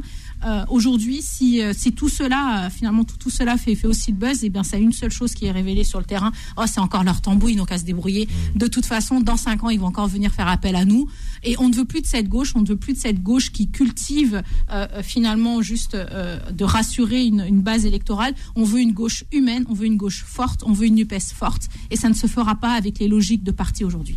Merci Nastéo Aden d'être venu nous voir euh, sur le plateau de, de Beurre FM. Je sais que vous devez partir parce que vous êtes aussi maman vous devez récupérer euh, votre enfant, euh, je crois, à l'école ou à la crèche. En tout cas, c'était un plaisir de vous accueillir. Une jeune élue engagée à gauche au sein de la ville de Stein. Il en faut hein, du courage pour s'engager aujourd'hui dans, dans la vie publique euh, parce qu'on prend des coups, parce que des fois on n'arrive pas à faire bouger les choses comme on le voudrait. Et, et cet engagement, il est, il est pas financier, on le sait, parce que c'est pas ce que vous gagnez qui va compenser le temps que vous passez sur le terrain auprès des citoyens. Merci en tout cas, Merci au plaisir, pour, à Merci bientôt. pour l'invitation, merci pour la qualité de l'échange Merci, merci Nastéo. Euh, Charles Mendes, vous, on pourrait dire que vous n'êtes plus euh, un jeune chef d'entreprise qui débutait votre vie, donc vous avez euh, donc, dans le rétroviseur aussi euh, une vision de ce qu'a été la gauche de gouvernement, une gauche forte avec des grands ministres.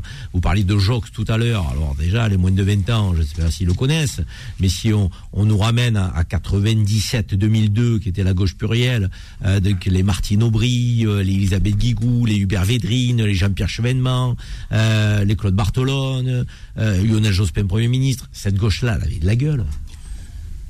Merci Karim de me rappeler que j'ai la soixantaine et que j'ai eu plusieurs vies. Et c'est aussi un avantage. Mais C'est effectivement, l'âge de la sagesse, dit-on. il paraît. Euh, moi, je pensais quand j'écoutais euh, euh, Madame l'élu de Stein, et qui effectivement, c'est un message de, c'est un message, c'est un message d'avenir. Moi, je pensais à la première fois où j'ai voté en 81. Euh, moi, j'ai vécu à Argenteuil, je, je viens de conditions modestes. Euh, il y a un espoir euh, quand moi j'ai voté Mitterrand en 81, j'ai voté Mitterrand en 88, et j'ai connu ce parti socialiste flamboyant. Et ça avait de la gueule, effectivement, ça avait de la gueule. On- vous avez cité euh, des grands ministres, euh, il y a eu des grandes réformes. Michel Rocard, on aurait pu citer. Ah, il y a- il y en a eu des figures. Il y en a eu des figures. J'ai j'ai effectivement croisé dans ma vie euh, euh, Jean-Pierre Chevènement, c'était c'était fabuleux. Euh, Jospin aussi, euh, et donc c'était des gens. euh, alors donc aujourd'hui, le constat, moi, euh, euh, après avoir connu cette période euh, incroyable, euh, c'est quand je passe rue Solferino, j'ai envie de pleurer. Et ce matin, je regardais dans la presse, je regardais le nouveau siège du Parti socialiste à Marseille. Franchement, ça donne envie de pleurer aussi, avec un rideau toujours fermé. Et qu'est-ce qu'il nous reste de la gauche aujourd'hui? Il nous reste Sandrine Rousseau avec ses barbecues. Euh, il nous reste Mélenchon euh, qui se prend pour Fidel Castro. Et puis Olivier Faure, on ne comprend pas quand il parle, euh, il est complètement déconnecté. Donc euh, effectivement, c'est compliqué. Et, et nous, on a eu cette chance, euh, et vous aussi, Karim, d'avoir connu cette, euh, cette gauche euh, flamboyante. Et ça veut Alors, dire que ça veut dire que le PS euh, doit disparaître pour se refonder, se reconstruire, ou alors on a un problème de, je dirais, de de- de- d'incarnation, de, personnalité, euh, de, de travail intellectuel et philosophique au, au sein des partis de gauche pour reporter cette espérance euh, qui a, qui a existé, qui a eu lieu donc dans un passé qui n'est pas si lointain que ça quand même. Même l'élection de François Hollande, vous l'avez pas évoqué, mais même si son mandat a quelque peu déçu les gens de gauche, il a quand même été élu sur une opposition à Sarkozy, mais aussi sur euh, mon ennemi c'est la finance. Ça veut dire c'était quand même une autre société. Oui, et puis moi, président, il y avait des messages, euh, messages sont passés, il y avait de l'espoir, de l'espérance. Euh, moi, je, je- je- je- j'ai toujours, euh, sur Hollande, par exemple, François Hollande, euh, moi j'étais en accord avec sa vision qu'il avait sur, bah, on parlait tout à l'heure des services publics, je pense que là, il a fait un effort, il a fait des choses. Donc, il n'y avait pas cet esprit libéral. La gauche, c'est un espoir. C'est un espoir pour les conditions modestes, pour les gens qui, n'arrivent pas à boucler leur fin de mois, des gens qui n'arrivent pas, qui n'arrivent plus à mettre même pas 10 euros dans leur réservoir d'essence. Beaucoup de ces gens-là vont au terrain aujourd'hui. Hein. Exactement. Euh, vous citiez tout à l'heure 89 députés au Front National. Euh, je pense que demain, ce serait. Je sais pas si vous vous rappelez les manifestations quand le Front National était à 10%, Ouais. euh, euh, 15%. On se disait bon, là, ça va s'arrêter. Aujourd'hui, demain, c'est pas c'est pas une folie de penser que Marine Le Pen peut prendre le pouvoir. Euh, et- Vous, mais pensez- aussi, vous pensez que c'est possible ou- bien sûr, bien sûr. Jean-Yves Delbecq. Ah, D- D'abord l'état de la gauche, le PS. Bon, alors, moi, je fais, je fais un constat sans faire de, j'allais dire, d'a- d'analyse politique, mais aujourd'hui, il y a, il y a plus d'offres, il y a plus de vision, euh, il n'y a pas de leadership. Euh, et puis en fait, on nous ressort toujours le même discours, les batailles, euh, les batailles internes. Euh, Là, il y a un vote pour élire euh, le, représentant. Euh, Ce qu'il en sort, c'est effectivement euh, euh, des magouilles. On a une crise, euh, j'allais dire, euh, on voit au niveau du vote, c'est l'abstention euh, qui augmente d'année en année. Et aujourd'hui, le message que nous envoient ces responsables politiques, c'est ils sont pas capables de faire des élections normales euh, pour euh, pour élire le représentant du, du parti. Donc c'est pas envoyer les bons messages. Et puis après, ben, on s'étonne qu'effectivement, ben, les gens euh, ben, se détournent de la de la politique parce que tout simplement ils n'y croient plus. Et puis pour euh, rejoindre le propos sur le, le- le Rassemblement national, bah, en fait, euh, il suffit de voir tout ce qui se passe au quotidien pour se dire qu'à un moment, euh, bah, effectivement, les propositions qui sont faites par les différents partis, les gens s'y retrouvent peut-être plus non plus dans leur quotidien. Euh, plus de services publics, plus de police, euh, plus d'écoles, euh, de la violence. Euh, moi, je vis à Thiers. Il s'est passé quelque chose d'extrêmement grave euh, la semaine dernière. Mon, beau-fils est au, est au lycée euh, de, de, de Thiers. Et euh, quand, on, quand on se dit qu'aujourd'hui, un jeune qui part à l'école à 8 heures le matin de, de 16 ans ne reviendra pas, on se dit il y a un véritable problème. Alors les causes, elles sont multiples. Hein, et je dis pas que effectivement euh, le Rassemblement national résoudra les, problèmes. Je pense que la, la société est en souffrance. Mais euh, pour moi, un homme politique, c'est quelqu'un qui est visionnaire. Mais c'est pas un visionnaire à court terme. Euh, c'est quelqu'un qui voit, qui voit loin. Et ça, aujourd'hui, je pense qu'on on manque de, de, de, ces visions et de, de ces messages d'espoir euh, qui peuvent nous permettre justement d'adhérer à une vision et non pas à un parti. cette gauche quand même, elle a tout, tout, tout pour revenir au devant de la scène. On a une inflation euh, donc, qui, qui culmine, donc euh, des Françaises et des Français qui n'arrivent pas à finir leur fin de mois, qui auraient besoin d'un parti, j'allais dire, qui les porte, qui les protège, qui, qui, les- qui les représente, euh, des chefs d'entreprise qui, euh, bon an mal an, aimeraient aussi euh, pouvoir déployer leur énergie euh, donc, pour vivre convenablement, créer de l'emploi dans le pays, euh, donc être utile à la nation, euh, créer une police de proximité, on en parle, donc c'était un, un ministre de gauche qui l'avait proposé, donc force est de constater que la gauche est capable de parler de sécurité donc lor- lorsqu'elle elle le souhaite. Donc sur la scène géopolitique, là aussi, euh, on, aurait besoin d'une voix euh, qui est celle peut-être de l'appel au dialogue euh, dans cette guerre en Ukraine, plutôt que d'envoyer des chars toujours et encore avec une escalade qui ne cesse de grimper. La réforme des retraites, on voit que 61% des Français sont contre. Je suis désolé, peut-être qu'une gauche au pouvoir responsable, lucide, aurait pu trouver d'autres sources de financement. On n'a jamais parlé, par exemple, de, ben, faire cotiser des retraités très riches. On ne parle pas des retraités pauvres. Ceux-là, il faut les aider, il faut augmenter leur pension. Mais, mais les retraités très riches ou, ou de, de, euh, de, de, de taxer les, euh, les complémentaires, euh, euh, retraites complémentaires qui ne sont pas taxées. Fait- fait- une gauche qui, qui ferait preuve de, de- de créativité, d'innovation, de travail intellectuel. je- parce que la politique, c'est un travail intellectuel d'abord. On pense la société et ensuite on l'incarne avec des femmes et des hommes. Là, on a l'impression que ni on la pense, ni on l'incarne. C'est un drame. C'est un drame. Petite pause. Et après, je, je vous promets qu'on finira pas sur un drame, puisqu'on fera les coups de cœur. Et les coups de cœur, on parlera de choses aussi qui nous donnent du baume au cœur, justement. Parce qu'il faut garder de l'espérance, de l'optimisme dans une société qui parfois va pas très bien. Mais regardons le verre à moitié plein. Nous sommes quand même la France. Nous vivons dans un grand pays qui a quand même des avantages aussi, même si on a envie que ce soit toujours et encore mieux. À tout de suite, les amis. Les engagés, les engagés reviennent dans un instant. 10h midi.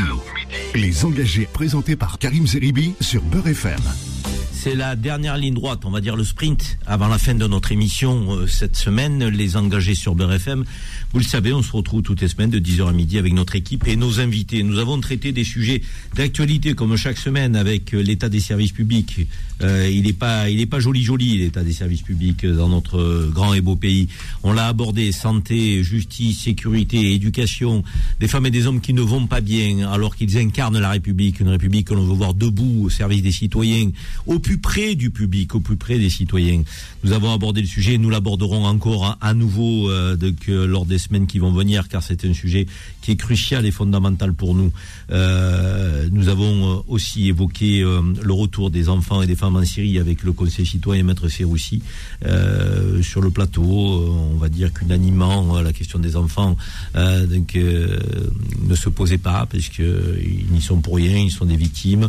La question des femmes donc, nécessite un suivi de la part de la DGSI, euh, et, c'est ce qui, ce qui est fait. Donc euh, une confiance est allouée aux forces de l'ordre pour, euh, pour protéger le pays face à, ce retour.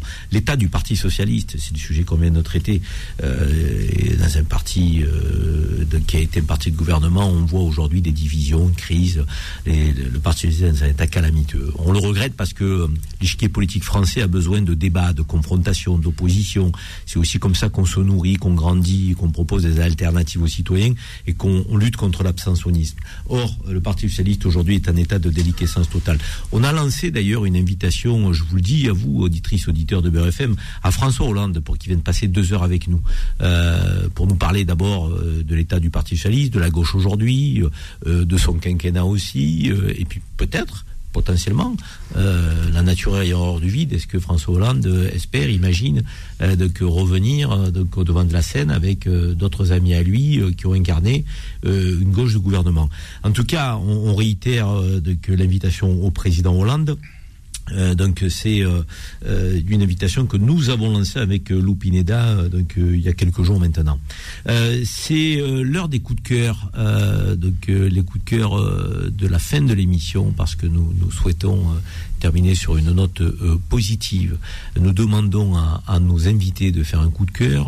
On, demande à, nos euh, collaborateurs de faire un coup de cœur. Lou Pineda, euh, elle aime bien cette rubrique, Lou. Elle aime bien, elle fouine, elle cherche, le documentaire, euh, euh, les, pièces de théâtre. elle aime partager ses, ses- coups de cœur et ses petits plaisirs aussi, c'est sympa. Donc les coups de cœur, c'est sur, sur tout de suite. Le coup de cœur de la semaine.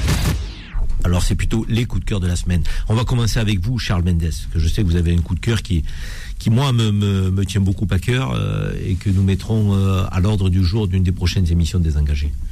Oui, merci Karim. Oui, j'ai euh, écouté, euh, j'ai regardé, je vais lire hein, le, le- le deuxième volet des Fossoyeurs. Parce que c'est vrai, on parlait tout à l'heure de. Alors précisez les Fossoyeurs. Alors les Fossoyeurs, donc c'est ce, ce, ce- ce livre, ce deuxième livre qui sort sur euh, sur les maisons de retraite, sur Orpea, sur le scandale. Alors c'est vrai qu'il y a eu un premier livre qui est sorti il y a plus d'un an et demi, mais on oublie vite. Euh, et c'est vrai qu'il y a quelques chiffres, moi, qui m'ont interpellé euh, euh, pour le volet numéro 2. On a rappelé quelques chiffres, notamment celui qui m'a presque traumatisé. Orpea avait fixé à 4,50 euros euh, le prix des trois repas pour la journée, il fallait pas dépasser. Donc j'ai regardé le détail, on avait une, biscotte euh, qu'on écrasait, un demi-verre de, vin de, jus d'orange. Donc ça déjà c'est la maltraitance. Vous imaginez 4,50 euros, euh, sachant que euh, les dividendes, euh, quand on a regardé le groupe, l'argent qui dégageait, 20% de marge. Il faut savoir que le, euh, le, patron, celui qui détient Orpea, euh, a un patrimoine personnel euh, qui s'élève à 1 milliard. Et quand vous voyez que le prix du, du repas à la journée, 4,20 euros, on la monte à 4,50 euros, donc là effectivement ça va changer. Euh, voilà, je remercie Victor Castanet, que je ne connais pas, pour ces deux livres, parce que c'est quand même nos anciens, nos parents. Voilà. C'est un coup de cœur pour l'auteur et c'est un coup de gueule contre ces maisons de retraite qui exploitent euh, la démographie vieillissante euh, de notre pays, euh, la situation de précarité de beaucoup de nos anciens. On est, moi j'aime bien dire le mot vieux parce qu'il est, il est, il est chaleureux, il est affectif euh, dans le sud de la France, chez nous les Provençaux, les nos vieux, on aime nos vieux. Donc c'est vrai que nos vieux avant on les gardait à la maison. Donc euh, nos vieux avant il y avait une transmission de génération. Euh, nos vieux on ne les abandonnait jamais. Ils se retrouvaient jamais seuls parce que si leurs enfants travaillaient, il y avait les petits enfants qui étaient là et parfois les arrière petits enfants si euh, Dieu leur prêtait vie. Et, et on a perdu aussi cette cette cette ce- cette, cette ce fonctionnement, j'allais dire un peu de tribu, euh, donc, euh, qui, qui est un, un fonctionnement naturel, euh, je dirais initial à, tout un chacun dans les familles. Donc il faut pointer la société sur son incapacité à accompagner nos vieux, mais il faut aussi pointer les familles euh, qui abandonnent leurs vieux. Je pense qu'il faut faire les deux. Il faut assurer, euh, je dirais, une bonne gestion, un bon accompagnement de la vieillesse, quatrième, cinquième âge. Euh, on va vivre de plus en plus vieux euh, dans notre société. L'Europe est de plus en plus vieillissante, d'où la nécessité aussi de faire venir des, des, je dirais, des flux migratoires qui vont rajeunir le continent, travailler, cotiser, faire fonctionner la société. Mais il faut aussi que les familles donc reprennent aussi un peu la main. Euh, et moi, je salue les familles qui abandonnent pas leurs anciens, qui les gardent, qui qui qui qui, sa- qui alternent quand avec les enfants, avec les, les petits enfants. C'est fondamental parce qu'on parle de l'humain au centre. L'humain au centre, il faut qu'on se l'applique nous-mêmes euh, dans notre fonctionnement. Euh, c'est un sujet qu'on va mettre à l'ordre du jour avec euh, avec euh, Faudil Bellamri et Lupineda euh, de notre d'une des prochaines émissions. La- la question dont on traite, dont on maltraite, dont on ne traite pas c'est- cette triple approche euh, de que euh, nos vieux dans la société française. Euh, Lou, ton coup de cœur? Oui, Karim, alors le mien aujourd'hui, il est un petit peu plus léger. Et mon coup de cœur, il est pour Alexis Michalik, qui sera aux manettes de la prochaine cérémonie des Molières, qui se tiendra en avril prochain. Alors, pour ceux qui ne le connaissent pas encore très bien, Alexis Michalik, il est comédien, mais il est surtout metteur en scène de théâtre. Grand habitué de cette cérémonie, puisqu'il a lui-même décroché cinq Molières du meilleur auteur et meilleur metteur en scène entre 2014 et 2022. France Télévisions a annoncé la semaine dernière qu'il aura la charge d'orchestrer cette grande messe du théâtre. Il signera même la nouvelle mouture de cette cérémonie diffusée sur France 3. Alors que l'année dernière, son adaptation en français et sa mise en scène des producteurs comédie musicale de Mel Brooks a remporté le Molière du meilleur spectacle musical, l'artiste œuvrera donc en 2023 à repenser ce rendez-vous, jugé parfois désuet pour certains. Pour rappel, quasiment toutes les pièces d'Alexis Michalik lui ont valu au moins une statuette à l'effigie de Jean-Baptiste Poquelin avec Le Porteur d'Histoire, Le Cercle des Illusionnistes, Une Histoire d'amour et Edmond.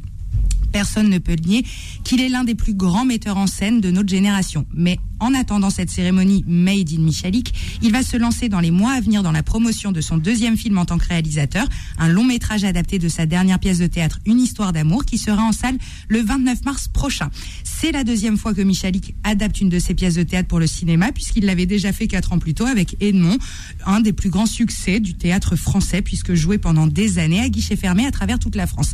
Alors que vous aimiez le théâtre ou pas, il est grand temps de découvrir ou redécouvrir Alexis Michalik, grand et magnifique artiste de notre époque. Merci Lou, un coup de cœur culturel, euh, théâtreux, et effectivement c'est toujours bon aussi euh, de trouver des moments de respiration euh, avec l'art, la culture, au-delà de votre vie quotidienne qui est parfois toujours, pas, toujours simple à gérer. Moi j'ai un petit coup de cœur pour un concept, un nouveau concept qui a été créé par deux femmes, deux jeunes femmes chefs d'entreprise qui sont deux sœurs. Elles ont créé ce concept dans le 14e arrondissement de Paris, au 122 rue de l'Ouest précisément. C'est un concept qui s'appelle 213 Concept Store.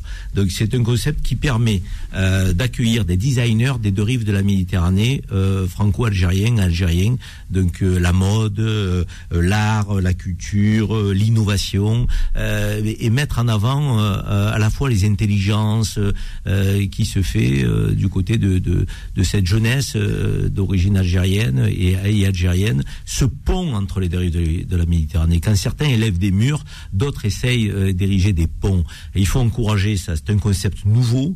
Je vous propose d'aller le voir au 213 Concept Store, 122 rue de l'Ouest. Bravo à Manel et sa sœur, qui sont deux jeunes chefs d'entreprise, qui ont à cœur euh, de rapprocher les deux rives de la Méditerranée. C'est aussi euh, de ce que nous avons à cœur sur Beurre FM. On espère le faire toutes les semaines, dans toutes les émissions de la grille, rapprocher les deux rives de la Méditerranée, faire France ensemble, une société unie euh, et pas divisée. Euh, c'est quand même notre leitmotiv au sein de cette euh, antenne qui est euh, la radio de la diversité euh, sous toutes ses formes. Merci de votre fidélité, merci d'avoir suivi les engagés sur Beurre FM. Restez branchés sur l'antenne de notre radio. Je vous dis bon week-end et à la semaine prochaine les amis. Retrouvez les engagés tous les vendredis de 10h à midi et en podcast sur beurrefm.net et l'appli Beurre FM. L'appli Beurre FM.